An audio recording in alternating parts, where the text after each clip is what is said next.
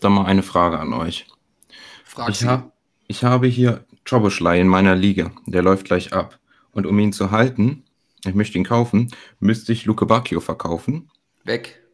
Oder äh, ich kann Musiala halten. Oh, scheiße, das, das ist schwierig.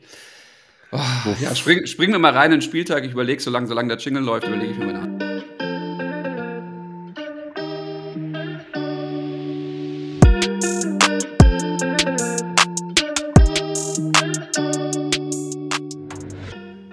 Ich habe immer noch keine Antwort. Äh, es ist aber der 15. Spieltag und ähm, ich überlege mir während der Folge eine Antwort für dich, okay? Susi, ich komme. So machen wir's. Ich, ich weiß es nicht. Simon, wenn du jetzt eine hast, kannst du dich schnell rausfeuern. Ansonsten starten wir- Schwierig. Schwierig? Schwierig. Ja, Leipzig neuer Trainer. Das kann, das kann vieles äh, werden. Uh, was, wie, wie viel auch schon wieder passiert hier in dieser Bundesliga.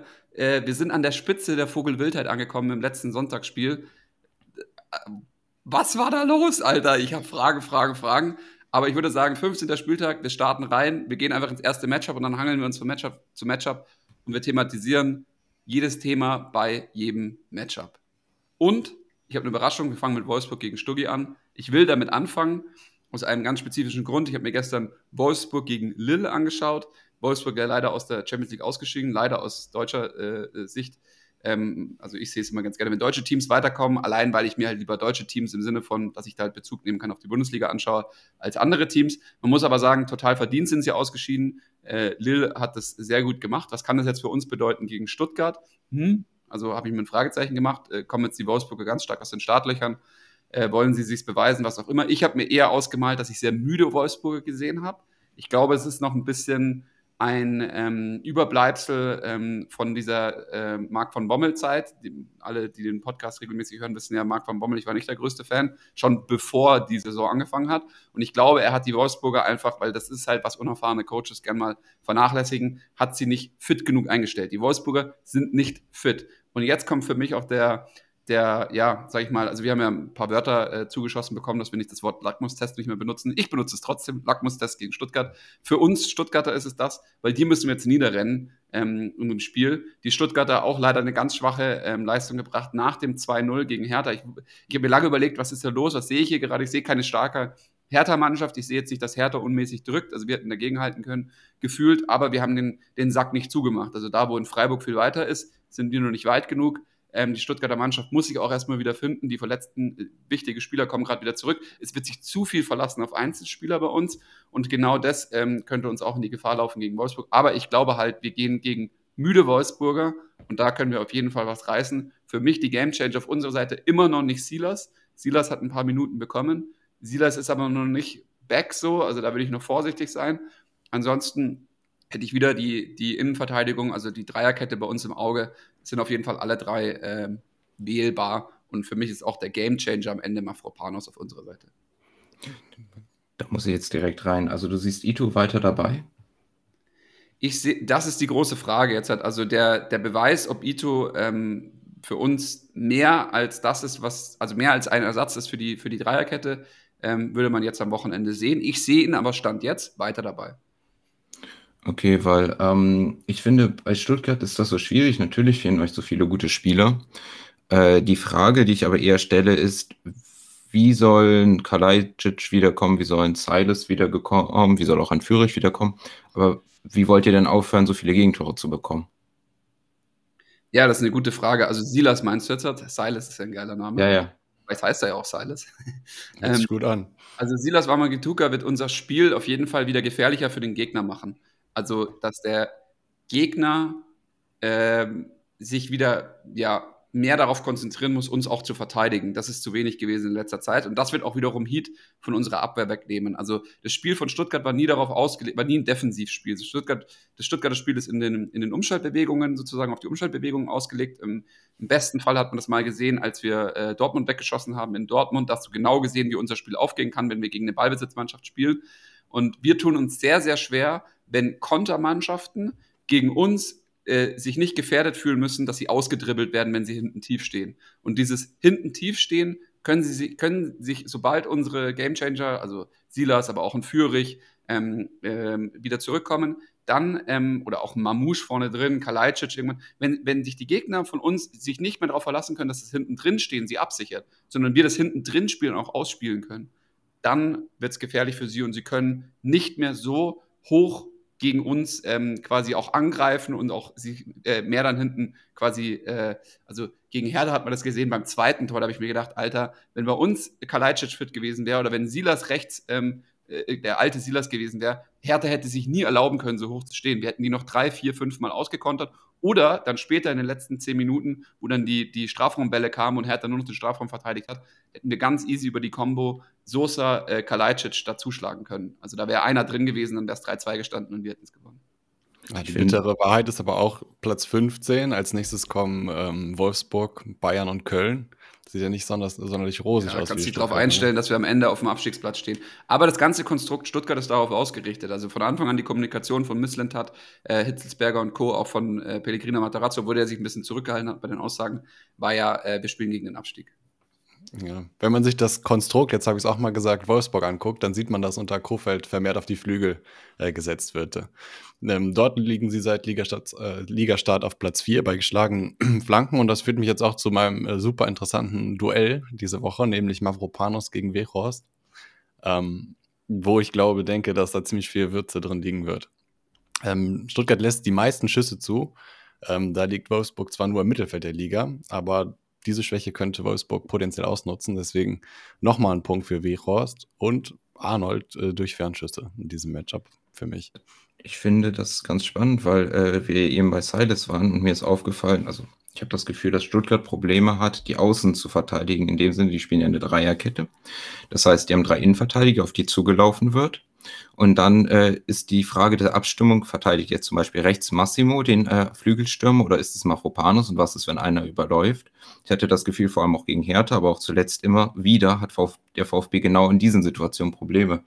Und wo, wo, die Stärke von Wolfsburg liegt, ist genau dieses Flügelspiel. Deswegen kann ich mir gut vorstellen, dass da äh, eine äh, gute Position für eben diese Wölfe rauskommt und dann muss Wechhaus den Ball abnehmen. Ich finde dann gerade interessant, wer links spielt, weil die rechte Seite ja ein bisschen anfälliger ist bei Stuttgart.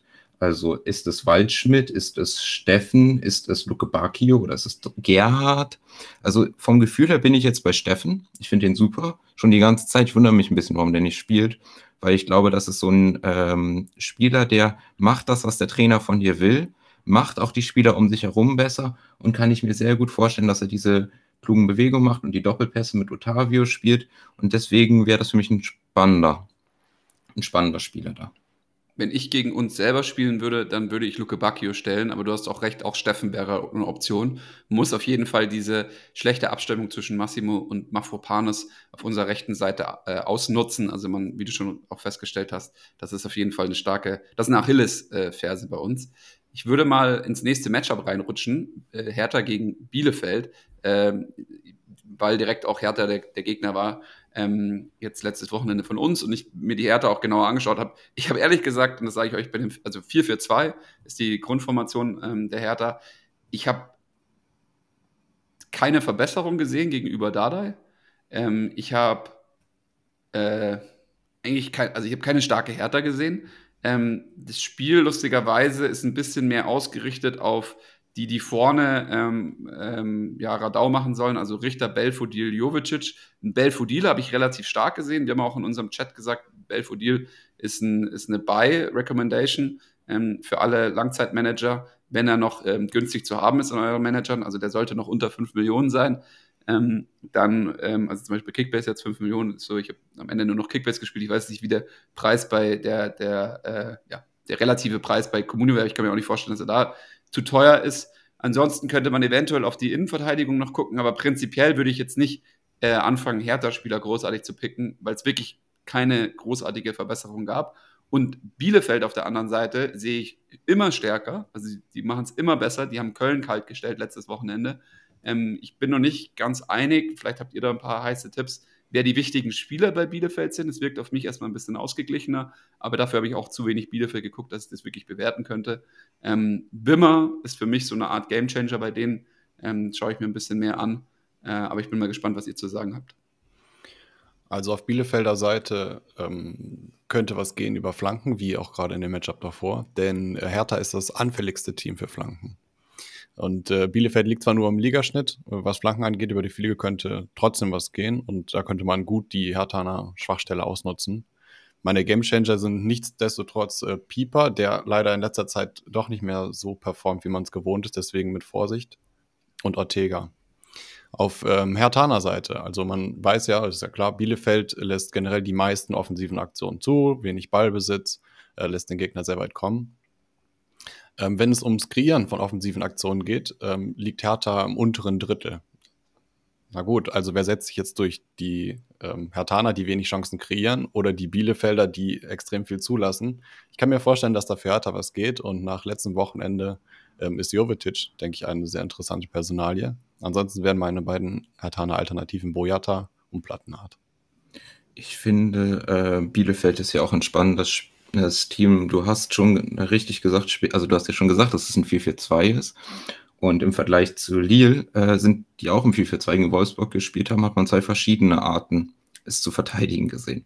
So, wir haben bei Lille gesehen zwei äh, Ketten, die sehr eng stehen, zwei tiefe Ketten und dann vorne die zwei Stürmer, die immer hoch anpressen. Äh, Wolfsburg hat dagegen aber keine Lösung gefunden, während äh, bei Hertha die äh, Abstände zwischen den Verteidigern und den äh, Mittelfeldspielern wiederum sehr groß waren und dass Stuttgart auch immer wieder Mamou schicken konnte, aber generell da so viel Freiheiten in diesem Zehnerraum hatten. Das hatte vierte äh, Qualitäten. Und ich kann mir vorstellen, dass Bielefeld das ausnutzt und da ist nämlich Schöpf vor allem äh, einer der wichtigsten Spieler im Offensivbereich. Der ist einer, der sowohl mit dem Ball am Fuß als auch ähm, mit, äh, also mit Dribblings und mit Pässen da Gefahr erstellt. Dann ist er, glaube ich, auch noch Standardschütze. Und dazu kommen ja auch noch, dass wir mit Wimmer und Okugawa da zwei Spieler haben, die sich relativ flexibel bewegen. Deswegen kann ich mir gut vorstellen, dass es Bielefeld da schafft, den äh, Zehnerraum zu überladen dass sie dann noch Klos haben, der einer der besten Kopfballspieler, vielleicht sogar der beste Kopfballspieler der Liga ist. Das würde nochmal deine These mit den Flanken nochmal unterstützen. Deswegen, ich bin ja einfach mal bei dem zweiten Bielefeld-Sieg der Saison. Hm, kann ich mir auch vorstellen. Also ich würde ganz kurz noch mal einen Rap machen, weil ich glaube, am Anfang hast du Bielefeld und Hertha miteinander verwechselt. Also die, das 4-4-2 ist bei Hertha. Du mhm. hast dann das 4-4-2 von Hertha mit dem von Lille verglichen. Lille hat zwei eng stehende Ketten hinten zwei Stürmer vorne, die anpressen. Bei Hertha ist das nicht so? Fragezeichen. Naja, bei Hertha ist es in der Theorie nicht groß anders, ähm, aber die Abstände zwischen dem Mittelfeld und deren Verteidigung ist einfach so hoch. Das heißt, wenn du die Kette überspielst, die Mittelfeldkette, erstens du kannst überspielen und zweitens hast du dann einfach sehr viel Platz. Lille war einfach sehr kompakt, das heißt, äh, die Spieler hatten einfach einen sehr geringen Raum, weil die, also wenn die nur wenige Meter voneinander entfernt stehen, dann kannst du nicht in diese Schnittstelle dazwischen passen. Bei Hertha hat das nicht geklappt. Wenn du in diese Schnittstelle dazwischen gepasst hast, zwischen dem Mittelfeld, das lag aber auch daran, dass Askasiba und ich glaube, da Rieder äh, Mittelfeld gespielt haben. Mit Serda könnte das wieder ein bisschen besser sein. Aber die, wenn, die wurden häufig überspielt und wenn sie überspielt wurden, konnten die Stuttgarter sich aufdrehen und Richtung äh, Verteidigung laufen. Das konnte Lille viel besser verteidigen. Und deswegen habe ich da gesehen, dass der Zehnerraum ähm, sehr unterbesetzt ist bei Hertha. Und genau. bei Bielefeld ist Schöpf der Spieler die, dafür. Und die Aussage ist dafür, äh, Bielefeld hat genau die Waffen, diese zwei äh, Viererketten, die nicht eng genug stehen, die nicht äh, gut genug abgesprochen sind, was ja auch dazu passt. Trainerwechsel ist noch nicht alles einstudiert. Ähm, und Bielefeld könnte genau diesen Raum bespielen, der zwischen den zwei Ketten entsteht. Und, genau. und deswegen, ich bin auch vollkommen bei dir, Susi. Ich sehe da auch eben äh, sehr, sehr gute Chancen für, für Bielefeld, ähm, dass sie da einen Sieg holen. Dann kommen wir mal weiter zum nächsten Matchup. Fürth gegen Union Berlin. Union Berlin. Berlin, mhm. so rum. Ähm, ist so lustig, wenn man so schnell redet, dann sagt man manchmal die Namen ganz komisch. Ähm, haben wir auch genug Kritik bekommen, hey, wir verbessern uns von äh, äh Podcast zu Podcast und manchmal geben wir auch einen drauf, dass wir äh, irgendwas richtig aussprechen. Bei uns geht es nämlich um die Stats und ich finde jetzt genau bei so einem Spiel ähm, kann ich nicht intuitiv sagen, was passiert, weil Union mit ihrer äh, ja auch defensiven und dann auf Konter ausgerichteten Taktik. Also äh, Svenno hat ja uns ja mit reingeworfen für den Podcast, hey, äh, macht mal Aussagen dazu oder er unterteilt die Bundesliga in Trainer, die eine ein gewisse Spielidee haben und die durchsetzen wollen und dann gibt es Trainer, die sich auf den Gegner anpassen. Und ich würde jetzt gerne einmal von euch wissen, wenn wir diese, diese Schablone nehmen, wie seht ihr diese beiden Teams? ist, reden wir hier über Trainer, die ein System durchsetzen oder die sich auf den Gegner anpassen? Ich würde sagen, wir haben hier zwei Trainer, die ein äh, System haben, was sie durchsetzen. Und das ist in einem Fall gut, in dem anderen Fall vielleicht nicht so äh, ergebnisorientiert. Also bei Union Berlin haben wir ein Team, das tief steht, den Gegner kommen lässt, Mittelfeldpressing macht und dann durch klar definierte Aktionen, vor allem über die äh, Flügelspieler, also die Wingbacks, äh, Trümmel, Ryerson, Griesbeck, die wechseln sich ein bisschen ab, äh, Gefahr erzeugt. Und auf der anderen Seite haben wir Fürth, die ein teilweise auch sehr hohes Pressing spielen, die dann versuchen kurz, aber auch Spieler. Darf ich einmal reinspringen? Griesbeck oder meinst du Gieselmann und. Gieselmann. Gieselmann, genau. Gieselmann und ähm, Otschipka hat jetzt auch einmal gespielt, hat den, hat den Wingback gespielt, auch links, ne? Also gegen Frankfurt, wenn ich mich jetzt nicht täusche. Ja, aber das war ja nur um Gieselmann zu schonen, oder? Genau, ja. glaube ich auch oder so. Ja. Also nur, dass wir da die, genau. Aber das, aber ja, geil, dass du da den Fokus drauf legst, auf die Außen. Ich höre dir weiter zu. So, und äh, das, wenn jetzt eben, weil Gieselmann ist so wichtig, weil wir die Folge davor hatte ich ja gesagt, ich sehe einen Union-Sieg und Gieselmann ist der wichtigste und hat Gieselmann nicht gespielt. Ich finde, da hat man schon äh, Abfall gesehen. So, und aber jetzt, wenn Gieselmann wieder spielt, kann ich mir einfach nur vorstellen, dass Union äh, da die Förder zerlegt. Weil die Förder haben eine Spielanlage, die gehen hoch drauf, die machen, gehen in Pressensituation und wenn sie da überspielt werden, äh, vermüssen die halt den zweiten Ball gewinnen. Und gegen Leverkusen haben die diesen zweiten Ball einfach, also diese zweite Aktion da nie gewonnen. Und Union ist genauso ein Team, das gegen das gewinnst du nicht, diese zweite Aktion. Also ich kann mir vorstellen, dass wir wieder ähnliche Situationen erreichen. Und äh, das ist es eben. Also wir haben zwei Teams, wo ich erwarte oder wo ich eine klare Spielidee sehe. Aber jetzt haben wir die Situation, dass Union die Spielidee von Fürth, glaube ich, frisst. Ja, so sehe ich das auch. Also Fürth spielt ein bisschen noch so weiter, wie sie in der zweiten Liga gespielt haben. Also da hat es funktioniert, da konnte man ähm, pressen, ziemlich dominant auftreten, viel Ballbesitz haben, aber in der ersten Liga funktioniert das halt mit der Qualität von diesem Kader nicht. Das macht Bochum dann besser, also die stellen sich dann lieber mal hinten rein, lassen den Gegner kommen und so weiter. Und Fürth macht das eben nicht und genau das könnte Union in die Karten spielen, die genau solche Teams tatsächlich auffressen. Ähm, Union ist eins der besten Teams, was Schnittstellenpässe angeht. Genau das lässt Fürth viel zu. Schnelles Umschalten ähm, auf, Unioner Seite, auf Unioner Seite könnte hier zu Torchancen führen. Kandidat dafür ist natürlich Kruse mit seinen super Schnittstellenpässen. Über die Außen kann auch was gehen. Trimmel habe ich mir auch noch aufgeschrieben. Aber auch für Fürth gibt es eine Chance, denn Union lässt über die Flügel recht viel zu. Also wenn sie, wenn sie, wenn sie über die Flügel nach vorne rücken, entsteht, entsteht Platz. Da könnte Fürth angreifen. Und nach Flanken erzielt Fürth die drittmeisten Abschlüsse der Liga. Und Union lässt die viertmeisten zu. Also ich glaube nicht, dass für Fürth was geht, aber wenn, dann geht was über die Außen. Würde ich auf jeden Fall auch so äh, unterstreichen. Dann ähm, für mich ist noch spannend, mit Union ist natürlich zu beobachten, wie laufen sie heute Abend gegen Slavia Prag auf. Da geht es ja nochmal ums Weiterkommen in der Europa Conference League. Ähm, ja, es ist spannend, wie einfach Union mit dieser Doppelbelastung umgehen muss, weil eigentlich würde ich denken, sie haben den voll, vollen Fokus halt auf die Bundesliga, das ist das äh, ist Brot und Butter und international ist so ein bisschen die Kirsche on top. Sie haben aber auch international immer ihre guten Spieler gebracht, deswegen würde ich da so ein bisschen noch die, die ähm, ja, Aufstellung heute Abend abwarten, um dann eine finale Aussage fürs Wochenende zu treffen. Aber generell Gieselmann, absoluter Gamechanger für mich für die Partie. Und ähm, ja, also alles andere als einen klaren vierter Sieg äh, könnte ich mir schlecht vorstellen. Kommen wir mal zum nächsten Matchup: Köln gegen Augsburg. Äh, Freitagspartie, super spannend. Ich glaube, Köln, wenn ich jetzt richtig liege, hat noch kein Heimspiel verloren. Und ähm, die Augsburger werden daran auch nichts ändern, meiner Meinung nach. Also es wird mindestens ein Unentschieden, wenn ich in Köln sieg, obwohl Köln jetzt auch mal letztes Wochenende gegen Bielefeld seine Grenzen aufgezeigt bekommen hat. Baumgart hat sich ja da auch gemeldet und hat gesagt, niemand hat es bisher so gut gemacht wie Bielefeld gegen sie. Fand ich eine ganz spannende Aussage. Also ich weiß jetzt nicht, ob ich sie im O-Ton getroffen habe, aber irgendwie so in die Richtung ging es. Hm, was denkt ihr so über die, äh, das Matchup? Also Köln ist das Team mit den drittmeisten Abschlüssen ligaweit. Also Top-Performer, was Abschlüsse angeht. Die haben sich echt gefangen. Die Offensive ist stabil. Äh, hingegen Augsburg, zulass, äh, zugelassene Abschlüsse, oberes Drittel der Liga, lassen sehr viel zu. So mal äh, vorneweg.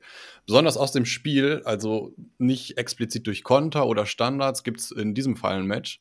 Das heißt natürlich nicht, dass es nicht auch über Konter oder, oder ähnliches funktionieren kann. Denn da lässt äh, Augsburg sehr viel zu und Köln provoziert sehr viele Situationen. Ähm, Im letzten Drittel lässt Augsburg die meisten offensiven Aktionen, äh, Aktionen zu. Meine Mhm. Gamechanger für Kölner Seite sind ähm, Skiri und Özcan, über den wir intern sogar diskutiert haben, hey, warum ist der so weit in, oben in unseren Rankings? Und dann hat er tatsächlich getroffen. Äh, konnten wir uns nur so halb erklären, wenn ich ehrlich bin. Und Chiros, der durch, äh, durch viel Ballbesitz, viel Aufbauspiel ähm, viele Punkte holen könnte. Die Chance für Augsburg sind lange Bälle. Köln lässt dem Gegner kaum Platz für Pässe, also kein ruhiges Aufbauspiel, deswegen wird das Mittel der Wahl lange Bälle sein und Dribblings in der gegnerischen Hälfte. Und das ist mein Kandidat dann Vargas und gegebenenfalls auch Caligiuri. Roveleo könnte man auch nehmen über defensive Aktionen, also da Augsburg sehr viel im letzten Drittel zulässt, wird er viel Arbeit haben. Das passt nämlich auch ziemlich gut, weil ich habe mir auch aufgeschrieben, Köln ist das Team mit den meisten Flanken im Strafraum pro Spiel, mit Mhm. fast vier Flanken pro Spiel, was sehr hoch ist. Im Vergleich das zweitbeste Team ist so bei circa drei Flanken. Und dadurch, dass jetzt die, äh, endlich ist ja ein Innenverteidiger wieder fit, jetzt spielt ja Gouveleo zusammen mit Winter und Winter hat nur eine circa, hat eine unter 40-prozentige äh, Quote bei Kopfballduellen. Das ist ziemlich wenig gegen äh, Modest und das flankenstärkste Team der Liga. Das heißt, ich würde da auf jeden Fall mit den Standards mitgehen, aber auch Flanken aus dem Spiel. Das wäre auf Kölner Seite deswegen Modest mein Gamechanger, den ich glaube, dass er jetzt mal wieder trifft. Und auf der anderen Seite finde ich bei Augsburg die Entwicklung von Niklas Dorsch inzwischen sehr gut. Der Auf gefällt mir jeden so. Fall. Auf jeden Fall. Hab Dorsch im Auge. Den Ja, habt ihr doch schon seit Saisonanfang in euren äh, Kicker liegen, oder? Haben oder wir. Svenno? Einer von euch. Nee, Nee, ich habe nee. ihn, ich hab ihn drin und Konsti hat ihn drin, weil wir Ah, in, der, ja, in der okay. Vorbereitungsfolge, äh, in der Vorbereitungsfolge haben wir den Himmel gelobt, weil wir lieben ihn beide. also ich habe bei Kicker äh, mein ganzes Geld in Silver und Tyram investiert. Ja, auch Ähm, gut. Hey, aber mit Silber, mit Silber, ich schwör's dir, äh, Tedesco wird die, aber kommen wir, kommen wir nachher drauf zu sprechen. Also ähm, Tedesco hat das Händchen für solche. Hat den, hat den bei Spartak Moskau da auch die richtigen Spieler groß gemacht. Also komme ich später dazu. So, dann nur abschließend. Also ich finde Dorsch gut, der hat auch die äh, Statistiken dahinter. Also der ist immer in den höchsten äh, Prozent, also in den höchsten Teilen in allen defensiven Aktionen, aber auch eine hohe Passquote etc. Deswegen glaube ich, dass also auch fürs Spiel an sich, aber auch für sämtliche so Fantasy-Manager-Sachen kann man Dorsch immer mal so als Kaderspieler haben, den man äh, immer für ein paar sichere Rohpunkte nehmen kann. Und jetzt gegen Köln kann ich mir sogar vorstellen, dass es ein bisschen mehr ist, weil er auch in der Lage ist, diese 1 zu gegen 1 Situation gegen die Kölner gewinnen zu können. Ähm, wir hatten letzte Woche nach dem äh, Podcast eine Frage von einem User, der hat gefragt, der ihr erzählt die ganze Zeit, die ähm, Spieler werden viele Flanken spielen. Warum sieht man das denn gar nicht so in den Punkten? Also wir reden so viel darüber, weil das die, das Mittel zum Ziel sein könnte, nämlich das Spiel zu gewinnen. Also eine Flanke äh, führt halt relativ häufig zu einem Tor. Also geht's in unsere Scoring-Punkte rein, bringt aber relativ wenig Punkte. Also wenn dann kein Tor passiert, dann wird der Spieler nicht übermäßig krass punkten danach. Allerdings ist es halt das Mittel, um den Gegner zu besiegen, weshalb wir das erwähnt haben. Wen seht ihr eigentlich Köln-Augsburg vorne? Wer gewinnt? Köln. Köln. Locker oder knapp? Nee, mit ganz hartes Brett. Weil Köln hat man jetzt gesehen gegen Tiefstehende. Also ich war verwundert, warum wir letzte Folge Köln eher, also warum mir gesagt hat, klarer Sieg gegen Bielefeld. Ich habe mir irgendwie so in meinem Kopf vorgestellt, uh, das ist Köln, Köln ist Kölns Spielanlage ist sehr schwierig gegen tiefstehende Gegner. Das wird jetzt auch gegen äh, Augsburg wieder der gleiche Fall sein. Das Mhm. ist das gleiche Spiel. Also, wenn ich jetzt Köln-Spieler wäre, würde ich mir wahrscheinlich auf dem Platz gegen Augsburg so vorkommen wie letzte Woche Déjà-vu. Ich spiele hier nochmal gegen Bielefeld so ungefähr. Ja. Ähm, und dann hat Augsburg auch noch eine klarere Anlage bei Kontern. Ich denke aber dennoch ist die dominantere Mannschaft einfach der Favorit auf den Sieg. Und Köln hat ja den klaren Zielspieler Modest. Und wenn die äh, Zuspiele gut funktionieren, wenn sich Baumgart jetzt über die Woche was Gutes ausgedacht hat, dann kann ich mir gut vorstellen, dass es da ein, zweimal klingelt für die Kölner Seite. Ähm, und Augsburg, ja, also dass sie mehr als zwei Tore pro Spiel schießen. Sie haben die, also sie können es, aber äh, es hat immer was mit Glück zu tun, dass Augsburg ein Spiel gewinnt am Ende. Also mit sehr viel Glück. so sehe ich das, weil Augsburg keine spieldominante Mannschaft ist. Also die, die brauchen immer dieses Abschlussglück, sonst klappt es nicht.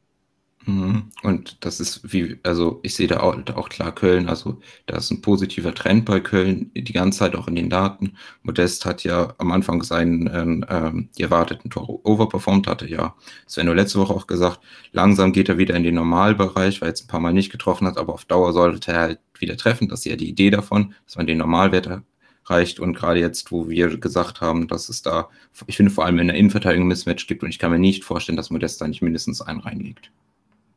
Kommen wir zum nächsten Matchup. Bochum gegen Dortmund. Und ich sage euch eins, äh, wow, tut mir Bochum jetzt schon leid.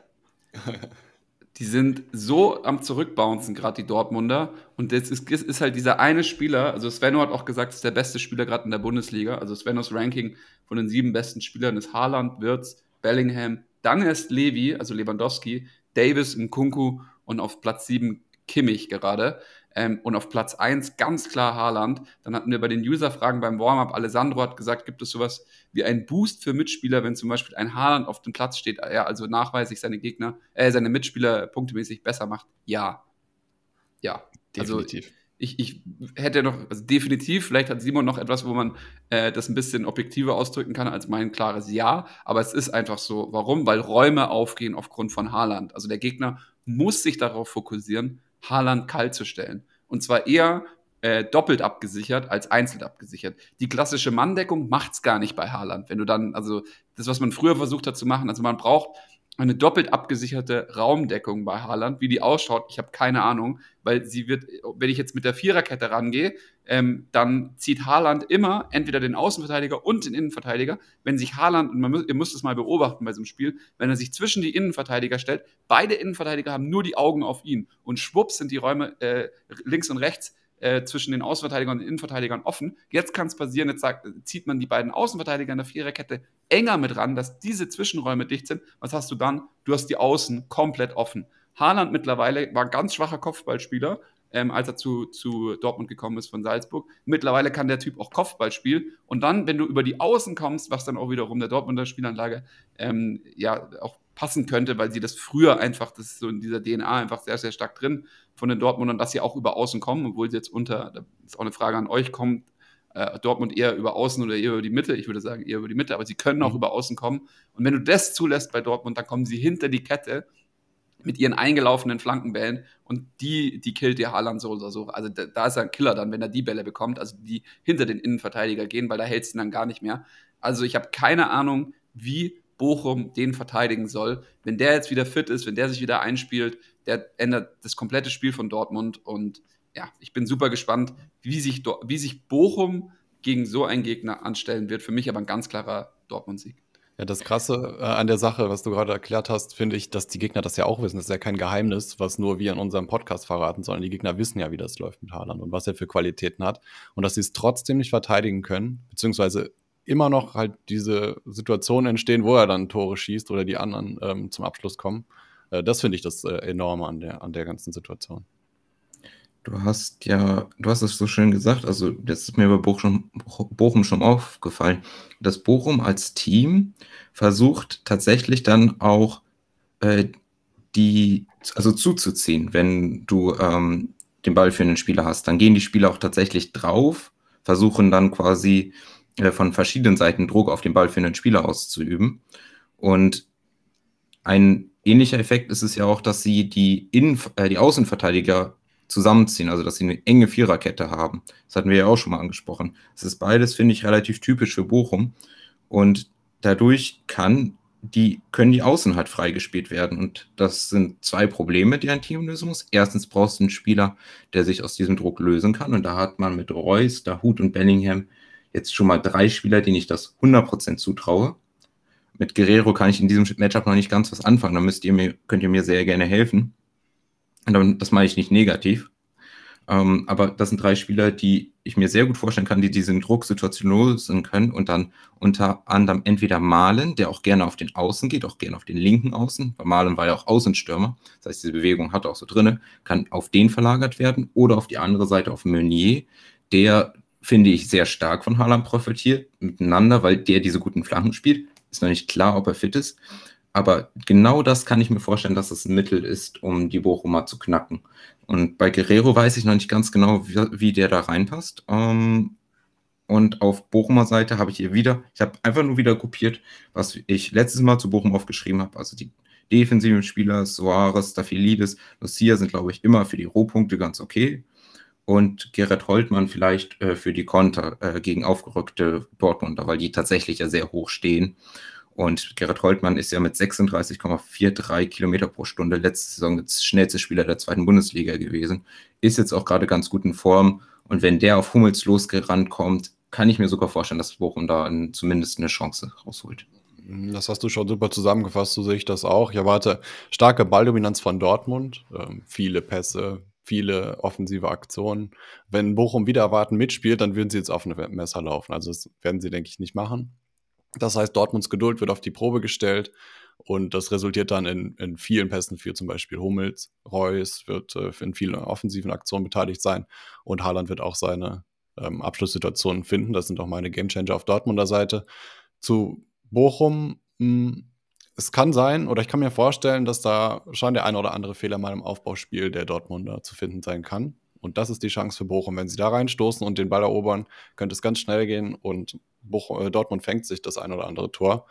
Aber unwahrscheinlich. Also deswegen würde ich jetzt keinen Spieler aufstellen. Sonst die gleichen Spieler, wie du gesagt hast. Ich würde noch Riemann hinzufügen der ähm, ziemlich gut performt hat in letzter Zeit. So wie es sich für ein Derby gehört, könnte es aber auch eine spannende Schlussphase geben, denn dort lässt Bochum und Dortmund, also beide in den letzten 15 Minuten, sind da sehr unachtsam und lassen sehr viele Großchancen im Liga-Vergleich zu. Ich glaube, unter den Top 3 sind die da. Dann kommen wir mal ins nächste Matchup. Äh, Frankfurt gegen Leverkusen. Ähm, Finde ich ganz spannend. Äh, ich dachte, ich habe ja Frankfurt im Aufwärtstrend gesehen, muss aber dann sagen, dass sie jetzt, dass sie das Ding da gegen Hoffenheim verloren haben, ist auch schon wieder ein klares Zeichen. Äh, ich glaube, Glaasen hat was gesagt wie von einer gesundenden Niederlage, also eine Niederlage, die uns hilft, äh, besser zu werden und gesünder aufzustellen, irgendwie so. Ähm, und ähm, ja, schauen wir mal, äh, wie, wie, sich das ausschlägt. Jetzt kommen sie gegen Leverkusen die Leverkusen haben seit zwei Spieltagen Schick wieder. Schick macht die ganze Mannschaft besser. Auch auf so eine, auf den, äh, auf die Diskussion äh, mal kurz zurückzukommen von Boront, äh, Rookie, OTY, die da gefragt haben, welche anderen Spieler sind da noch sehr auffällig, die andere Spieler besser machen. Da ähm, wurde Schick ganz vorne genannt, neben Haaland und Lewandowski. Also ich, alle äh, Mittelstürmer, also es ist ja so ein bisschen die Renaissance der Mittelstürmer, also die, wo Pep Guardiola bei ähm, damals bei Barcelona den Mittelstürmer fast abgeschafft hat, äh, erlebt er jetzt irgendwie gerade eine Renaissance wieder ähm, seit ein, zwei Jahren. Ähm, vielleicht schon, schon seit der WM 2018, spätestens ähm, seit, der, seit der EM. Und ähm, das äh, drückt sich dadurch aus, dass es halt mit schicken, klaren Zielspieler hat. Die Frage ist, macht er jetzt wirklich die anderen besser? Er macht auf jeden Fall die ganze Mannschaft besser im Sinne von, dass sie eher gewinnen äh, mit ihm als ohne ihn. Ähm, und genau in solchen Spielen wie gegen Frankfurt ähm, wird er dann auch gebraucht. Und ich bin sehr gespannt darauf, wie sich dieses Duo Wirtz und Schick ähm, weiter etablieren wird, weil ich bin mir noch nicht sicher, ob ich Wirtz als Gamechanger nennen soll oder Schick als Gamechanger nennen soll, weil eigentlich ist eher Wirtz der Gamechanger. Ähm, beide haben aber definitiv das Potenzial. Dann gibt es einen sehr gefährlichen Adli, der aber da noch ein bisschen, der, also den darf man jetzt noch nicht zu überschätzen, auf jeden Fall nicht überhypen, bietet nicht zu viel für den, wenn ihr den jetzt irgendwo holen wollt, auch wenn er langsam in Tritt kommt. Da gibt es immer noch einen Diaby, den ich mir zehnmal eher holen würde. Und auch so langsam ähm, sieht man, dass Andrich diese Rolle einnimmt, die Svenno schon immer äh, für ihn gesehen hat in diesem Leverkusener System. Ich habe eine offene Frage an dich, Simon. Ähm, und zwar geht es da um die Innenverteidigung von Le Leverkusen. Ähm, ich sehe immer relativ hoch, dass Tar und Tabsoba im, im Spieltagsranking bei Spitch ähm, bei der Dauerkarte immer relativ hoch gerankt sind. Aber ich habe irgendwie vom Gefühl her nicht das Gefühl, dass sie da immer ähm, so stark delivern, also dass sie das dann auch wirklich äh, rausholen. Ich meine jetzt gegen Fürth, klar, aber ähm, warum sind die so hoch gerankt und warum haben die im Gegensatz zu einem Schlotterbeck, wenn ich mir überlege, oder zu, auch zu einem Lienhardt bei äh, Freiburg, und dann gibt es äh, noch ein paar andere, die ich da vornehmen würde. Auch ein Sichos bei Köln, der einfach günstiger ist, den würde ich da eher nehmen. Ähm, wann würdest du zu den beiden raten, weil sie so hoch gerankt sind? Oder würdest du auch sagen, ja, die sind hoch gerankt, sind aber keine guten, äh, haben kein gutes Preis-Leistungs-Verhältnis bei Spitchets? Also wir hatten ja eben drüber gesprochen, das macht Haaland einen Spieler besser. Und bei offensiven Spielern ist das häufig so, dass ein offensiver Spieler Räume für die anderen Spieler öffnet. Bei Innenverteidigern ist das oft so, dass nicht, also punktemäßig, ein äh, guter Innenverteidiger oder ein sehr präsenter Innenverteidiger einen anderen Innenverteidiger schlechter macht. So, jetzt war Tabsoba verletzt, Ta hat die Rolle von Tabsoba eingenommen äh, und Ta hat sehr, ziemlich gut gepunktet. Also auch in letzter Zeit, äh, meistens so um die 300 Punkte bei Switch, wenn ich das richtig im Kopf habe. Deswegen ist Tar hoch geratet. Jetzt hat er aber die Rolle von Tabsoba etwas eingenommen und klaut ihm praktisch Punkte. Tabsoba nach seinem, nach seinem Comeback hat noch nicht ordentlich abgeliefert. Gut, letzte Woche, glaube ich, ein Tor geschossen, aber ähm, das wird sich jetzt einspielen in der nächsten Zeit. Wir werden auch den Betrachtungszeitraum von den Leverkusenern verringern. Also wir schauen immer noch relativ weit zurück, um eine vernünftige Prognose zu machen. Aber im Grunde, um deine Frage zu beantworten, liegt das daran, dass wir hier zwei Innenverteidiger haben, die sich gegenseitig die Punkte stibelzen auf dem Platz. Und deswegen sind beide für sich eigentlich sehr weit oben und sehr, haben sehr ho hohes Punktepotenzial. Wenn sie beide spielen, klauen sie sich aber gegenseitig die Punkte. Genau. Alles klar. Gut, dann ähm, würde ich sagen, äh, habt ihr noch, äh, also ja, man müsste wahrscheinlich noch auf die Frankfurter Seite kommen, ähm, äh, zu sprechen kommen. Ich muss aber sagen, auf der Frankfurter Seite bin ich mir noch relativ unklar.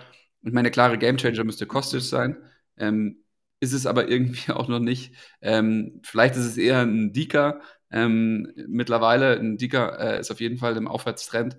Äh, ein Jakic und ein So sind interessant zu beobachten. Jetzt gegen Leverkusen würde ich definitiv keinen von den Frankfurter nehmen, wenn ich kann. Also wenn ich gute Substitute habe in den, äh, in den äh, Seasonal Managern.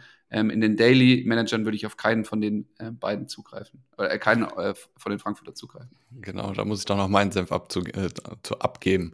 Frankfurt ist sehr aggressiv in der Mittelfeldzone unterwegs. Da haben sie die meisten oder zweitmeisten Ballgewinne ligaweit. Mittelfeldpressing sind sogar die stärkste Mannschaft. Deswegen habe ich hier so ein bisschen So im Fokus, hm, der in letzter Zeit auch ordentlich performt. Mhm. Unter anderem, weil Leverkusen ligaweit recht viel Ballbesitz hat, leisten sie sich hier die zweitmeisten Ballverluste. Ähm, trotzdem könnte sich, oder deshalb eben, könnte sich Frankfurt hier gute Positionen erspielen, erspielen und dann zum Abschluss kommen. Ähm, ansonsten immer Dauerbrenner bei Frankfurter Seite ein Dicker, der Kopfballstark ist, viele Zweikämpfe gewinnt und äh, für Punkte so, sorgen könnte. Ähm, Leverkusener Spiel, ja, ist eigentlich, kann man recht gut beschreiben, dadurch, dass sie bei erfolgreichen Ballgewinnen in der eigenen Hälfte ganz weit vorne sind. Abschlüsse aus Kontern sind für sie das Mittel der Wahl und gewonnene Dribblings äh, sind sie auch äh, su super stark. Und Frankfurt gehört eher zu den konteranfälligeren Teams der Liga. Das könnte hier wieder funktionieren, deswegen habe ich ähm, Wirtz als Gamechanger mir aufgeschrieben. Ähm, in der Kombination mit Schick könnte natürlich auch Schick äh, genau davon profitieren. Und meine beiden äh, weiteren Gamechanger sind Tar und Topsover, von denen ich viele Punkte erwarte, aber eben, wie wir es gerade besprochen haben, könnten sie sich auch gegenseitig die Punkte ähm, praktisch klauen. Dann würde ich mal sagen, wir kommen ins nächste Matchup rein und das ist Frankfurt gegen Hoffenheim. Finde ich jetzt ganz spannend. Äh, sorry, jetzt habe ich Frankfurt gesagt. Freiburg gegen Hoffenheim. Ähm, und Freiburg muss man jetzt sagen, wie, verhalt, wie verhält sich Freiburg nach diesem äh, absurden Sieg letztes Wochenende. Und ähm, äh, ja, also ist für mich eine große Frage, weil so ist war nicht, also der Sieg war in dem Sinne äh, klar. Äh, also das Ergebnis muss man überhaupt gar nicht diskutieren. Es war aber gar nicht so ähm, dominant, wie man es vielleicht denkt, wenn man in die Daten schaut äh, von dem Spiel. Und jetzt gegen Hoffenheim, die äh, auch äh, sehr starke Partie gegen Frankfurt hatten letzten Wochenende, kommt es jetzt zu einem unglaublich spannenden Matchup. Also das ist für mich auch von dem Wochenende das unklarste vom Ausgang her, also äh, in welche Richtung da das Panel ausschlagen wird. Ausschlagen wird. Und ähm, für mich ist es jetzt derzeit ein Unentschieden. Meine Gamechanger sind auf Freiburger Seite Grifo. Ähm, Grifo ist einfach der Gamechanger auf deren Seite. Lien, äh, Lienhardt ist immer, ähm, äh, kann man immer wählen und auf Schlotterbeck kann man auf jeden Fall zurückgreifen. Auf Hoffenheimer Seite ist für mich die große Frage, was passiert mit Grameritsch? Der scheint nicht ganz fit zu sein.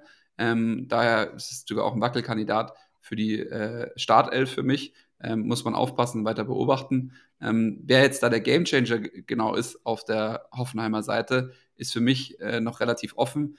Äh, ich würde ein bisschen den Fokus auf Richards haben, also Innenverteidiger Richards, ähm, der jetzt da zurückkommt langsam. Äh, und wenn Grillitsch angeschlagen sein wird, dann könnte er äh, eine Rolle in dem äh, ganzen Konstrukt von Hoffenheim einnehmen. Und ich würde da ein bisschen ein Auge drauf haben, wie der sich so verhält. Genau, in der VA sehen wir gerade Gritsch auch nicht äh, drin. Also wir erwarten, dass Hoffenheim ohne Grillitsch auskommen muss. Und nichtsdestotrotz sollten die Hoffenheimer gewarnt sein, dann spätestens nach letztem Spiel ist klar, Freiburg über Standards ist super gefährlich. Hoffenheim ist jetzt nicht sonderlich standardanfällig, trotzdem könnte da was gehen und deswegen Ähm, kann ich auch gut nachvollziehen, wieso du Grifo gerade erwähnt hast, der der Standardschütze bei den Freiburgern ist. Den habe ich mir auch aufgeschrieben als den Gamechanger, zudem noch Lean hat, Schlotterbeck. Beides Kandidaten, die man, oder alle drei Kandidaten, die gut performen könnten. Hoffenheim versucht ziemlich oft über die Flügel, haben äh, die drittmeisten Flanken, viertmeisten Abschlüsse nach Flanken. Da könnte Kramaric äh, von profitieren in diesem Matchup. Und äh, genau deshalb, weil Freiburg das überdurchschnittlich oft zulässt. Ähm, ja. Dann würde ich mal äh, noch, äh, Susi, wenn du noch was in, äh, ja, was reinschmeißen willst zu Frankfurt gegen Hoffenheim, Freiburg gegen Hoffenheim, dann schmeiß es gerne rein. Ansonsten würden wir weiterspringen zu Bayern gegen Mainz.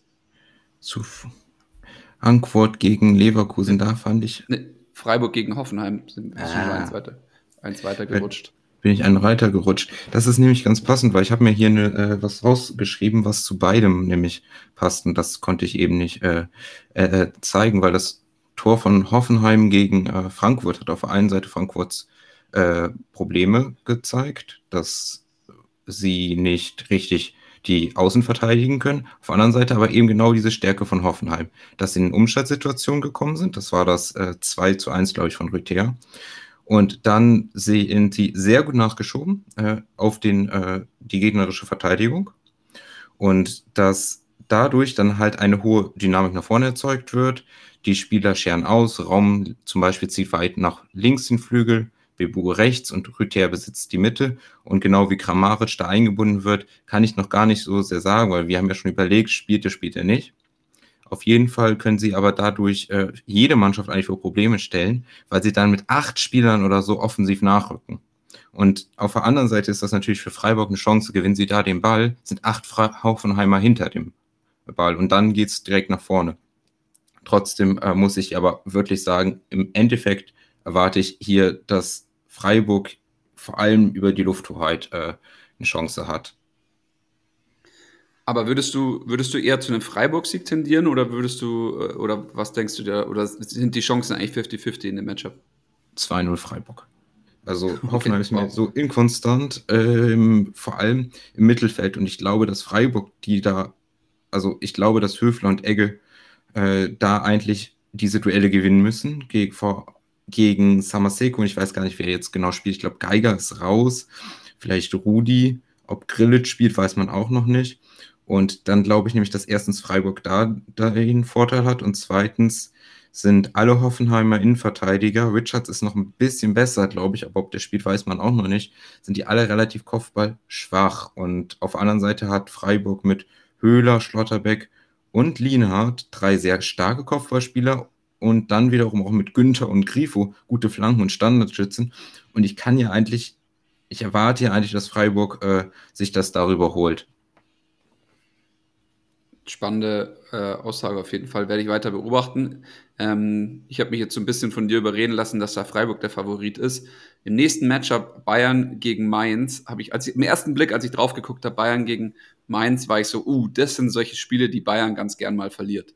Also ähm, das sind diese, diese Spiele Richtung, äh, Richtung Weihnachten, äh, es ist kalt. Ähm, Bayern verliert solche Spiele ganz gern mal äh, in der Hinrunde noch. In der Rückrunde äh, verlieren sie sie meistens nicht mehr. Aber äh, in, der, äh, in der Hinrunde kann ich da auch mal ganz gern eine Bayern-Niederlage sehen, vor allem gegen heiße Mainzer. Jetzt ist aber so, ich habe gestern auch vor dem Spiel, Champions League-Spiel Bayern gegen Barcelona, habe ich mir gedacht, hm, wie wird Bayern das angehen? Dann hat man die Startelf gesehen, okay, Nagelsmann bringt Musiala auf der 6 oder halt also auf der 8, aber halt ähm, Nagelsmann hat ja auch gesagt, er will äh, Musiala die Zeit geben und die, die Spielzeit geben. Und dann denkt man sich so, ah, wird das klappen, wird das nicht klappen? Und auf einmal ist das so das Beste, was man irgendwie vielleicht hätte machen können sogar. Also die Bayern haben gestern Barcelona null Chance gegeben. Ähm, und jetzt stelle ich mir halt die Frage, wie wird es gegen Mainz sein? Spielen die das, also Bayern war ja schon sicher durch. Bayern hätte, okay, die können jetzt halt sechs, äh, sechs Spiele, sechs Siege in der, in der Champions League holen. Vielleicht waren sie dadurch irgendwie noch angestachelt. Ähm, jetzt ist es für mich aber wirklich so, wie werden sie auftreten gegen Mainz am Wochenende? Weil Mainz wird voll da sein. Also äh, Boris Svensson wird seine Mannschaft so einstellen, dass sie sagen, okay, jetzt könnt ihr gerade äh, einen Bayern-Sieg holen, also jetzt könnt ihr die Bayern schlagen. Ähm, und jetzt bin ich halt gespannt, wie die Bayern das eben, ob die das mit, ob die das mit voller Konzentration spielen, was sie machen müssen, weil äh, Mainz ist sehr gefährlich äh, in den, in den äh, Kontersituationen. Ähm, und die zweite Frage ist, ist äh, wird äh, Musiala äh, nochmal auflaufen auf der 6 ähm, oder wird Goretzka äh, zurückkommen? Und ähm, also jetzt, äh, oder wird Goretzka fit sein, so rum fürs Matchup? Äh, und wie wird die Innenverteidigung aussehen? Also ähm, wird es eine Dreierkette mit zwei hohen äh, Außenverteidigern oder zwei hohen Schienenspielern werden, ähm, wird es eine Viererkette. Ähm, das ist für mich noch alles, äh, steht so ein bisschen in den Sternen. Und tendenziell, so vom ersten Gefühl, würde ich sagen, Mainz hat eine Chance. Ähm, für mich ist der Spieler auf der Mainzer Seite der Gamechanger Johnny Burkhardt, der einfach über seine Geschwindigkeit äh, äh, ja, gewisse Momente ausnutzen kann. Und ich könnte mir auch gut vorstellen, dass es mindestens ein Burkhardt-Tor geben wird. Ähm, und auf der anderen Seite, ja, wird spannend sein. Lewandowski wurde früher rausgenommen jetzt beim Spiel gegen Barca, der war auch ein bisschen sauer. Ähm, wie wird der ähm, sich verhalten beim Spiel? Ich könnte mir aber auch vorstellen, dass es eine, eine Lewandowski-Dreierpack-Spieltag äh, äh, wird. Genau, das habe ich mir auch aufgeschrieben, was du gerade gesagt hast. Die Bayern müssen wach bleiben, um nicht in die Mainzer Pressing-Falle zu tappen. Außerdem ist es kalt, das hast du eben auch noch so gut rausgearbeitet als Nachteil für die Bayern. Ähm, die Bayern werden starke Balldominanz haben, deswegen sind so Spieler wie Upamecano, Hernandez, die viel den Ball hin und her spielen, ähm, viele Punkte nach Hause fahren, jedenfalls bei Spitch super interessant. Ähm, aber ich glaube auch nicht, dass Mainz ähm, nicht wach sein wird. Die werden genau auf die Situation äh, lauern wo sie sich dann äh, viele Ballgewinne in der eigenen Hälfte äh, zugute machen, zunutze machen können. Und deswegen sind für mich die Mainzer Schlüsselspieler Hack und Niakate, die den Laden hinten dicht halten sollen. Und ich kann mir auch vorstellen, dass da von Burkhardt oder einem der anderen offensiven Spieler was gegen die Bayern kommt. Wenn sie nicht wach sind, ist das ein super interessantes Spiel. Ansonsten werden die Bayern versuchen, äh, Mainz mürbe zu spielen und dann, ja, gut, ein Dreierpack von Lewandowski ist immer drin. Ich habe mir hier sogar aufgeschrieben, es soll schneien. Und das wäre natürlich, das ist natürlich Horror für äh, Bayern. Die sind ja auch gegen Holstein Kiel, Holstein Kiel gegen, wegen, also unter anderem wegen dieses äh, Schnees dann da ausgeschieden. Weil, wenn ich mir vorstelle, wie dieses Spiel läuft, also Mainz ist defensiv eines der stärksten Teams der Liga, wird sich hinten reinstellen, stellt mit Burkhardt und Unisivo eine hohe Kontergefahr dar. Das heißt, Bayern muss wach sein, drückt, und hat aber Probleme dann gegen Mainz sich vielleicht frei zu spielen, weil Kimmich fällt aus. Kimmich, äh, die Meldung kam ja kam eben, Kimmich fällt aus, Kimmich fällt den Rest dieses äh, äh, Jahres aus. Spielt nicht mehr. Okay. Das heißt, äh, der fehlt. Wird es dann an Spielern wie Müller hängen? Ich habe gleich noch eine Frage zu Koman. Ähm, aber erstmal glaube ich, dass Mainz dann das verteidigt. Bayern wird dann zu Flanken neigen. Ich glaube, Bayern spielt 14 Flanken oder so pro Spiel. Und dann müssen sie die Zweikämpfe, also die Kopfballduelle gewinnen. Bell, Hack, Niakate, weiß ich gerade auch nicht, wer der Beste davon ist in diesen Kopfballduellen. Aber ich glaube, erstens sind da auf jeden Fall ein gutes Match. Und zweitens. Also bei Hack hat es letzte Saison schon mal funktioniert gegen die Bayern, wo du gerade ansprichst. Kopfballtor ja? war das, glaube ich, ja. Oder ein, eins oder zwei letzte Saison war das. Ja, aber genau das ist halt, was ich vermute, dass Mainz die zu Flanken zwingt. Im Strafraum 3 gegen Lewandowski, vor allem wenn Goretzka auch noch ausfällt. Und durch den Schnee wird es noch schwerer. Und dann mit Burkhardt genug Kontergefahr, würde ich jetzt einfach mal vorsichtig sogar Mainz da mal äh, setzen. Können ja mutig sein. Ich habe aber eine Frage an euch, weil ihr schon über die, also erstens Gamechanger Mainz Burkhardt, der Verteidiger, der äh, die Flanken rausköpft, Tendenz Mainz, Frage zu Bayern. Du hast gesagt, die Spieler, die die Rohpunkte holen. Und zwar ist ja die Frage, spielen wahrscheinlich Upamecano und Hernandez, spielt Pavard oder spielt Süle als rechter Innenverteidiger beziehungsweise als Rechtsverteidiger, weil wenn Pavard spielt, dann spielt er so viele Rohpunkte-Pässe und Süle auch, aber Süle hat ja auch noch diese Dribblings und äh, Süle ist ja auch noch ein Spielmacher.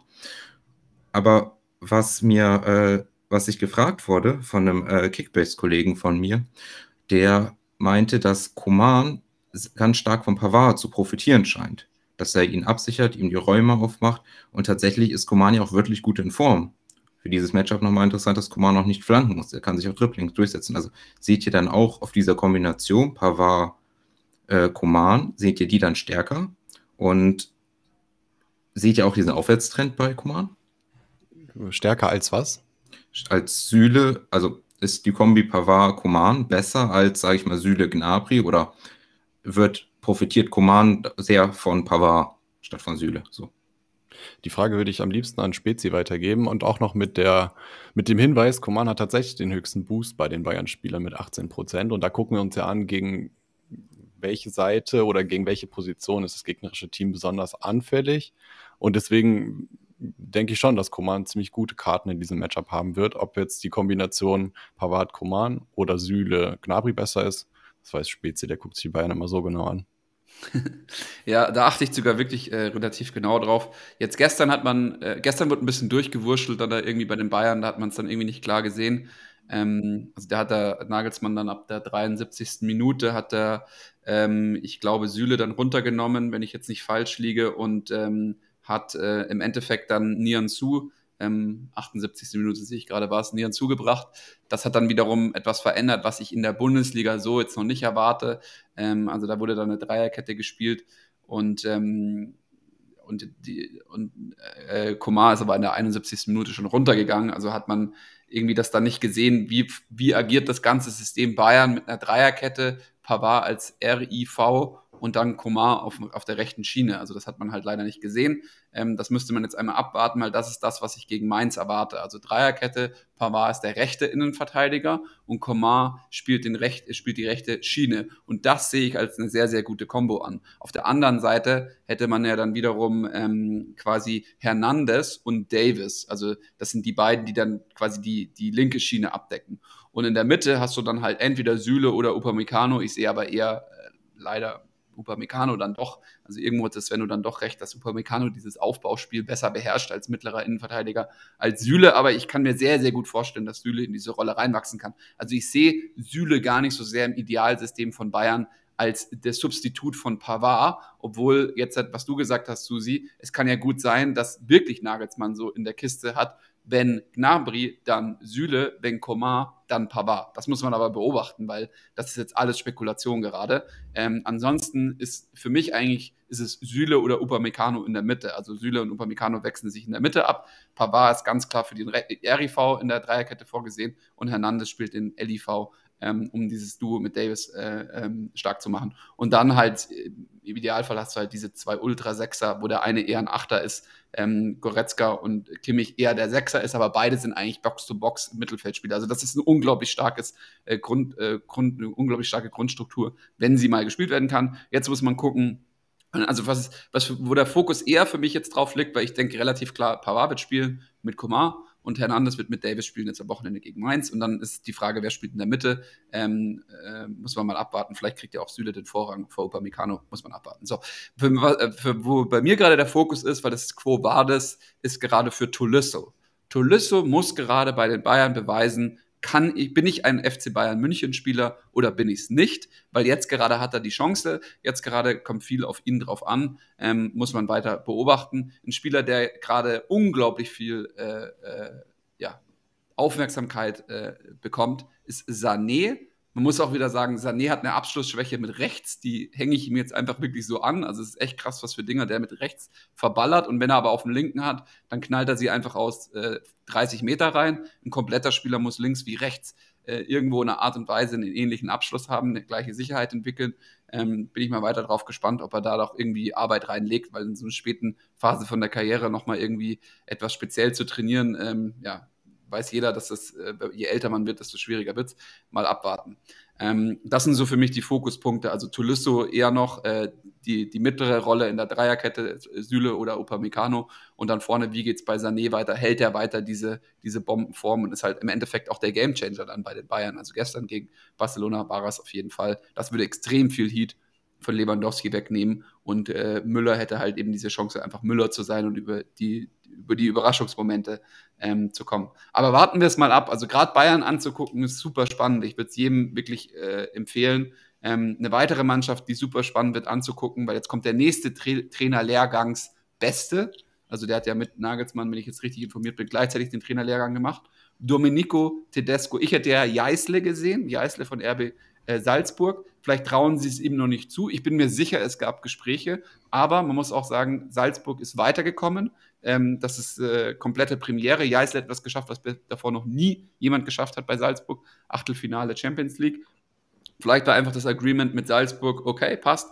Wenn das so ist, dann lassen wir das Konstrukt, da, da zerreißen wir jetzt nichts. Und dann wurde halt Domenico Tedesco heute nach dem Weiterkommen von Salzburg gestern ähm, bekannt gemacht. Vielleicht liege ich auch vollkommen falsch und Domenico Tedesco war von Anfang an die Nummer eins. Da waren ja auch Gerüchte, äh, dass da ein Trainer ein deutscher, sehr bekannter Trainer Schmidt äh, von, äh, der gerade Eindhoven trainiert, ähm, äh, da noch irgendwie im Gespräch war. Domenico Tedesco, ganz, ganz spannend. Es geht auch bei uns ab, also auch der oberste Kommentar von Monkey D als SIP, obvious Thema, wie verhält sich die Leipziger Mannschaft unter Domenico Tedesco. Jetzt sagen auch schon, ich meine, richtig geil ist, dass die erste, erste Antwort äh, von Felix direkt ist, mauernd. In der Winterpause kommt ein Tower für die Standards und dann werden sie noch der schlechteste Tabellenvierte aller Zeiten.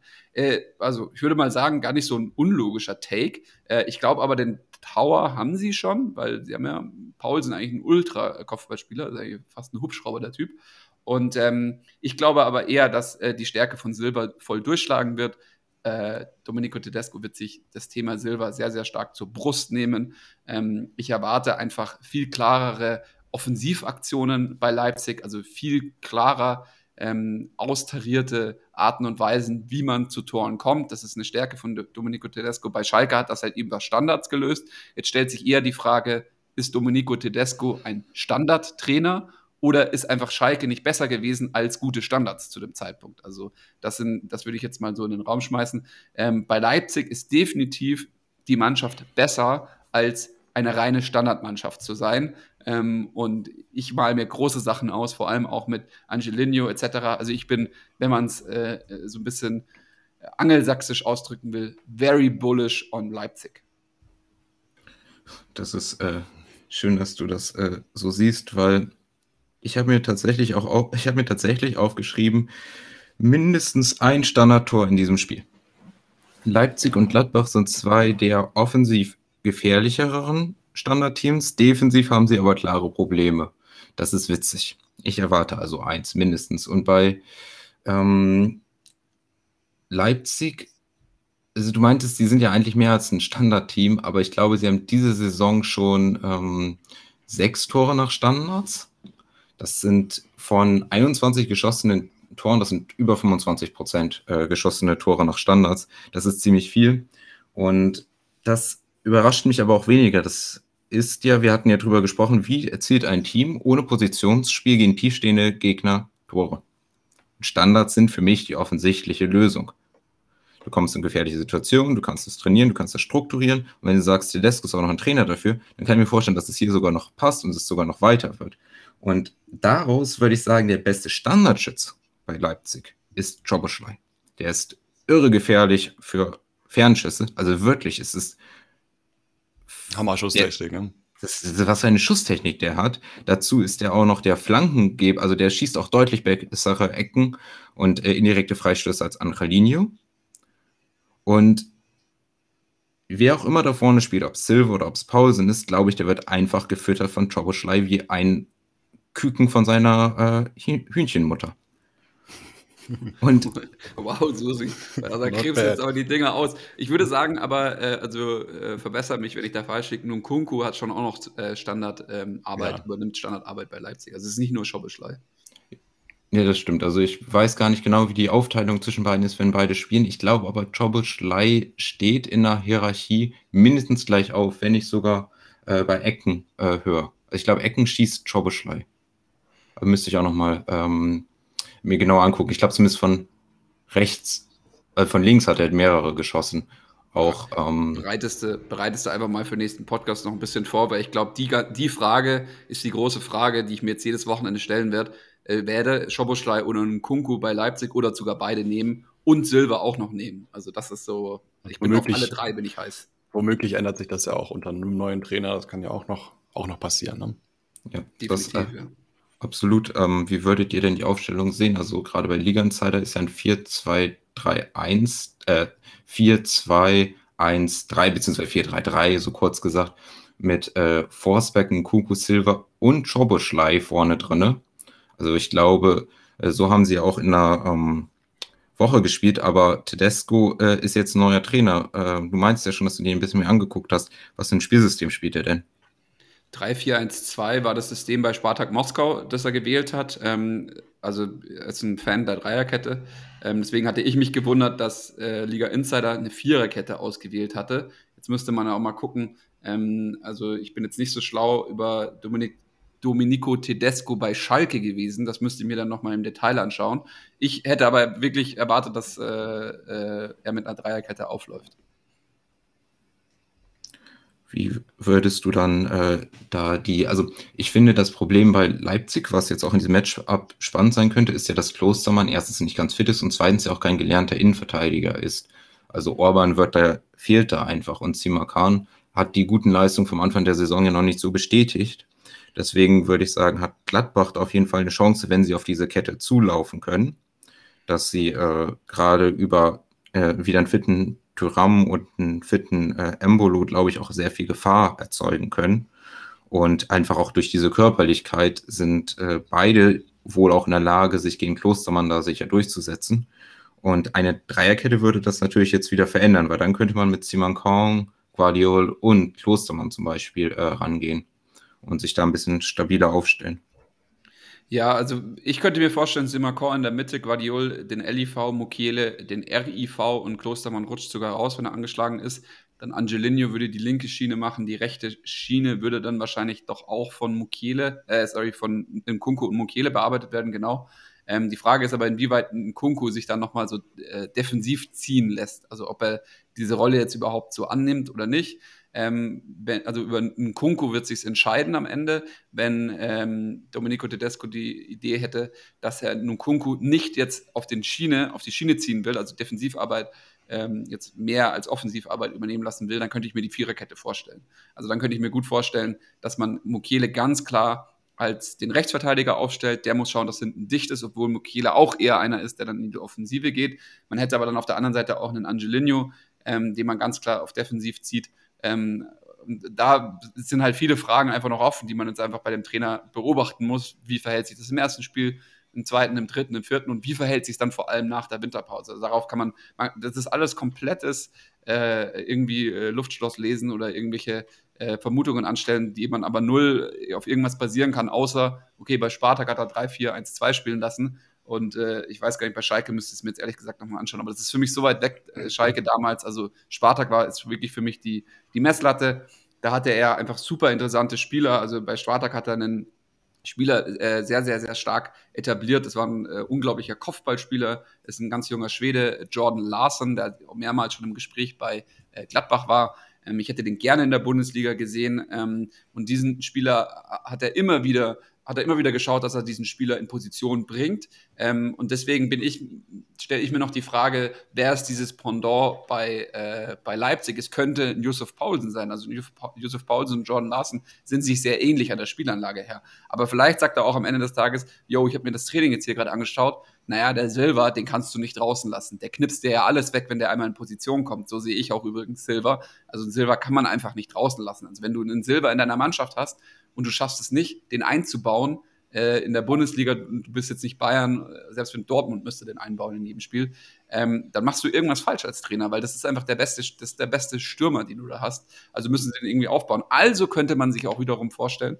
was ist mit einer Doppelspitze? Ja, vielleicht eine Doppelspitze, die sowohl oben in der Luft gefährlich ist, als auch unten am Boden gefährlich ist. Keine Ahnung, wie das aussehen würde. Mhm. Ähm, lassen wir uns mal überraschen. Also ich bin, eine Sache, die ich mir erwarte von einem Tedesco, ist wirklich dieses, da ist eine, da ist eine Kiste, der greift rein, der weiß sehr genau, was er macht, der ist nicht dumm, der, ist, der, der, der spielt auf Ergebnis. Das ist übrigens, der ist da auch nicht dumm. Also, das ist nicht so ein Trainer, der da irgendwie versucht, irgendwie auf Teufel komm raus, irgendwie die Schönheit im Fußball zu finden, sondern es ist ein ergebnisorientierter Trainer.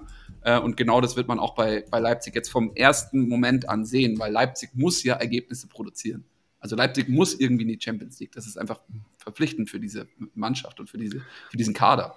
Genau, und ähm, Paulsen wird auch erstmal ausfallen. Also dieses Jahr wird mit keiner Rückkehr zu rechnen sein. Generell bei einem neuen Trainer weiß man nie, was passieren wird. Also das ist immer ein bisschen so ein Schuss ins Blaue. Mal gucken, was daraus wird. Ich glaube, die meisten haben Bock, endlich mal Silver bei seinen, mit seinen äh, Frankfurter Leistungen zu sehen bei Leipzig. Mal gucken, ob er das hinbekommt.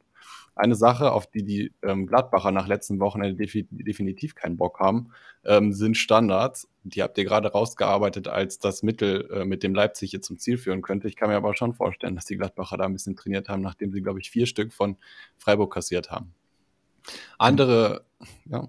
Sorry, die Frage ist, wie, wie, schnell kannst du sowas eintrainieren, dass du die nicht nochmal fängst? Also es ist ja auch, also du hast ja ganz klar gesehen, dass da eine Schwäche ist und die ist ja nicht nur einmal kurz da und dann kannst du sie wegtrainieren. Also bin mal gespannt, was da passiert, ehrlich gesagt. Weil das war, die haben sich wirklich einfach mal von Standards schlagen lassen. Also, ja, definitiv, Wahnsinn. aber da war auch, sagen wir mal, nicht Glück, da ist natürlich auch sehr viel Können dabei gewesen, aber dass jeder reingeht, ist dann auch ähm, auch nicht so jeden Tag. Ne? Ja, das ist halt, also Svenno hat es ja richtig im Chat schon gesagt, meiner Meinung nach, bei, bei Freiburg war viel Spielpech. Also da hatten einfach viel, die, die, die waren da, die haben es provoziert, dann hatten sie immer wieder auch mal Pech und das ist einfach mal einmal explodiert in einer Halbzeit so.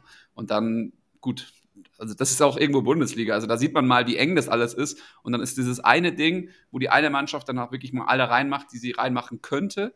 Ähm, mhm. Meiner Meinung nach ist Bundesliga langsam auch in der Breite, also unter Bayern, in der Breite wird es immer stärker. Freiburg konnte gewisse Spiele auch halten. Ähm, also die haben dann nur noch so ein paar äh, ähm, ja, schwarze Löcher äh, drinnen, die sie halt jetzt vielleicht über die nächsten zwei Saisons auch noch äh, ausglätten so ähm, dann hast du auf einmal eine Freiburger Mannschaft, die da konstant jedes Mal um Europa mitspielt. Also die muss man ganz anders äh, einschätzen mittlerweile. Also das ist, äh, ich meine, in Italien hat man es gesehen mit Atalanta Bergamo, wo die jetzt hinkommen, die schaffen es jetzt vielleicht schon wieder ins Achtelfinale. Und es ist möglich, also es ist, durch gute Arbeit ist es möglich, ähm, das zu schaffen, weil andere halt ihre Hausaufgaben nicht machen, wie jetzt Leipzig diese Saison oder auch Wolfsburg diese Saison. Jetzt mhm. muss man mal abwarten, wie sich Leipzig mit dem neuen Trainer verhält.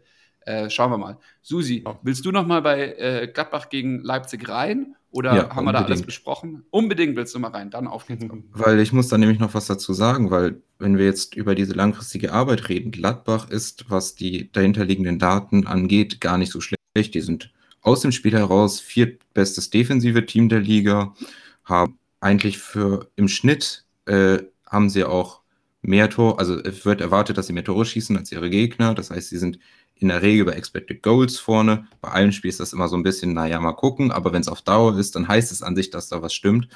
Und Gladbach hat jetzt, ich würde mal sagen, zwei kleine Freak-Spiele, die äh, dann da irgendwie gepasst haben auf ihre Schwächen. Einmal, dass sie äh, diese Unaufmerksamkeit haben gegen Köln, dann Derby unter die Räder geraten. Zweitens Freiburg, da wirkte vor allem Leiner noch nicht fit. Also die haben ja schon 2-0 geführt, die Freiburger, bevor sie die vier Standardtore geschossen haben, was das dritte Problem von Gladbach ist.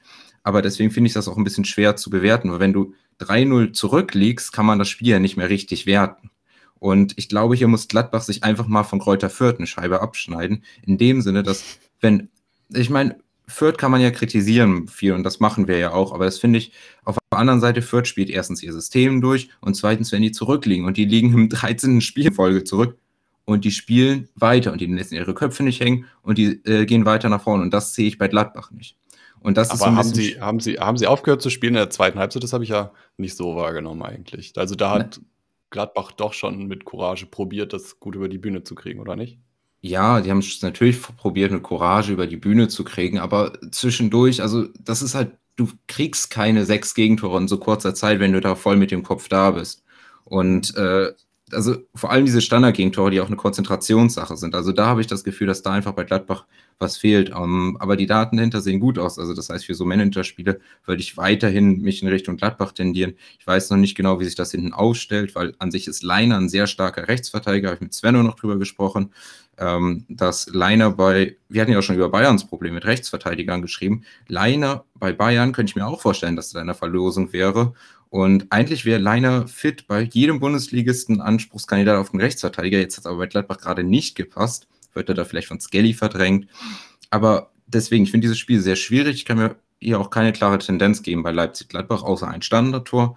Und wenn es hier ein 1-1 oder so ist, ist das vielleicht sogar am fairsten für beide Teams, die ähm, zwar gute Ansätze die immer wieder gezeigt haben, einmal ein neuer Trainer, aber generell ganz gute Teams eigentlich sind. Und äh, auf Dauer ich bei Gladbach aber hier auf Tyram gehen. Und äh, deswegen nehme ich ihn für dieses Spiel dann auch hier als mein Gladbacher Gamechanger und bei Leipzig. Ähm, äh, wie sieht's aus mit dem Grill? Naja, jetzt muss man erstmal dazu erwähnen, das ist ja nicht das erste Mal, dass du an Turam geglaubt hast, oder? Ja, so. Ich habe gerade schon gesagt, Alter, der Susi, der ist noch so, der ist noch jung und heiß und der will, der will immer irgendwas sagen. Äh, das liebe ich ja auch, so äh, junge Leute, aber der, also ein Statsplay ist Tyram für mich nicht. aber ja. es, ist okay. Jeder, da, jeder, darf, jeder darf sich mal hier aus dem Fenster lehnen. Finde ich geil von dir. Finde ich richtig geil, Susi. Ähm, dann schmeißen wir mal den Grill an. Würde ich mal sagen, hier brutzelt schon. Ich schmeiß meine ganz schnell drauf, dass ihr sie nicht nehmen könnt. Haaland, Silver. Sorry, Leute, ich habe sie genommen. Liegen drauf, brutzelt. Ja, prima. Haaland wäre auch mein Gamechanger gewesen. Ich glaube aber, ähm, dass man den Kunku noch erwähnen kann. Äh, als, als äh, sorry, als Gamechanger, als Shrimp. Der ähm, Gladbach hat eine Zweikampfschwäche. Also die kommen nicht gut in die Zweikämpfe in der eigenen Hälfte. Und das kann so ein Nkunku wie kein anderer ausnutzen. Vielleicht will er sich unter dem neuen Trainer noch beweisen. Deswegen lege ich noch einen Grill. Also mein Gamechanger, ich habe mich jetzt entschieden, ich lege Choboschlei drauf. Das heißt, ich biete jetzt auch vernünftig auf ihn. Und zum Glück kommt die Folge hoch, bevor die anderen es hören können. Das heißt, ähm, auf jeden ich, Fall, also, hol dir Choboschlei. Also keine lange Diskussion hier.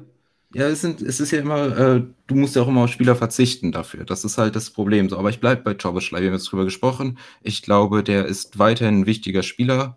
Ich finde den auch eiskalt. Äh, das hat man jetzt auch in der Champions League wieder gesehen. Ich glaube, der hat auch das 1-0 gemacht. Also für mich ist das jetzt erstmal der Leipziger. Und weil wir jetzt schon so viele Leipziger haben, pick ich einfach mal noch einen anderen Spieler. Und ich sage jetzt einfach mal, ähm, dass ich hier mit Haraguchi noch gehen würde gegen Fürth für die Schnittstellenpässe glaube, das ja, ist ein guter Pick. Eigentlich, also es ist ja fast so, man darf eigentlich, oder man muss eigentlich einen, äh, den Gegner von Fürth aufstellen. Das hat sich jedenfalls ja, in den letzten zwei, drei Spieltagen bewahrheitet. Ne? Also ich schmeiße noch zwei für Spitch drauf, Innenverteidiger Friedrich und Hummels. Äh, sollte man beide im Auge behalten, ob man einen oder beide äh, davon nimmt. Ähm, auf der anderen Seite, wenn man sich jetzt über Kickbase Gedanken macht, würde ich mir bei Wer spielt gegen Fürth und wer spielt dort auf der 10? Das ist Max Kruse. Also ganz klar über den kann man sich, glaube ich, freuen am Wochenende. Und ähm, dann äh, Reus nicht vergessen. Reus, Reus gegen stimmt, Bochum. Ja. Reus ja, das sind viele interessante Personalien. Um jetzt nicht den Eindruck zu erwecken, Leipzig würde Gladbach zerstören, weil da schon zwei Leipziger auf dem Grill liegen, lege ich noch Hofmann daneben, Schnittstellenpässe gegen Leipzig. Das ist das Mittel der Wahl und der ich kann es. Ich glaube, das wird ein richtig schönes Wochenende. Ich habe richtig Bock. Ich, ich habe auch auf jeden Fall richtig Bock. Ich bin auch gespannt, was heute Abend Union Berlin in, der, in dieser anderen komischen Liga da. Ich will es mir mal anschauen. 15.000 ist das Abo, aber ich schaue es mir irgendwo in der Ticker-App an. Ähm, ansonsten an alle Leute da draußen, richtig viele Punkte wünsche ich euch am Wochenende oder wünschen wir euch am Wochenende. Wir freuen uns, ähm, wenn ihr wieder einschaltet, wenn es das nächste Mal heißt Game Changer am Donnerstag. Und ansonsten, ja, viel Spaß. Jo, bleibt gesund. Ciao glaube ich, noch zu allerletzt, ich hole noch einmal aus, ich springe noch einmal rein. Ähm, das hatte ich mir nämlich hier ganz am Ende von meinem Zettel aufgeschrieben, aber ich habe so ein Gekrakel auf meinem Zettel, da kann, kannst du mal nichts mehr erkennen. Äh, nächste Woche englische Woche. Äh, ein paar Leute haben auch gefragt, ob wir eine Folge raushauen. Früher haben wir das ja gemacht am Montag. Es geht sich einfach bei uns nicht mehr aus, dass wir die Folge, so wie wir die Donnerstag-Folge Folge vorbereiten, für montags vor, vorbereiten, dass wir die englischen Wochen covern. Wir covern aber dafür ein bisschen länger, dann nächsten Donnerstag äh, die englische Woche und schauen dann halt wieder aufs Wochenende. Wir tun es aber eh schon. Die, die Frage kam ja danach, hey, schaut ja auch ein bisschen auf das letzte Wochenende, aufs Spieltag davor. Ja, machen wir ja mittlerweile, den, den äh, Aufmerksamen ist es aufgefallen. Und genauso werden wir es auch mit den englischen Wochen handhaben. Wir freuen uns auf nächsten Donnerstag.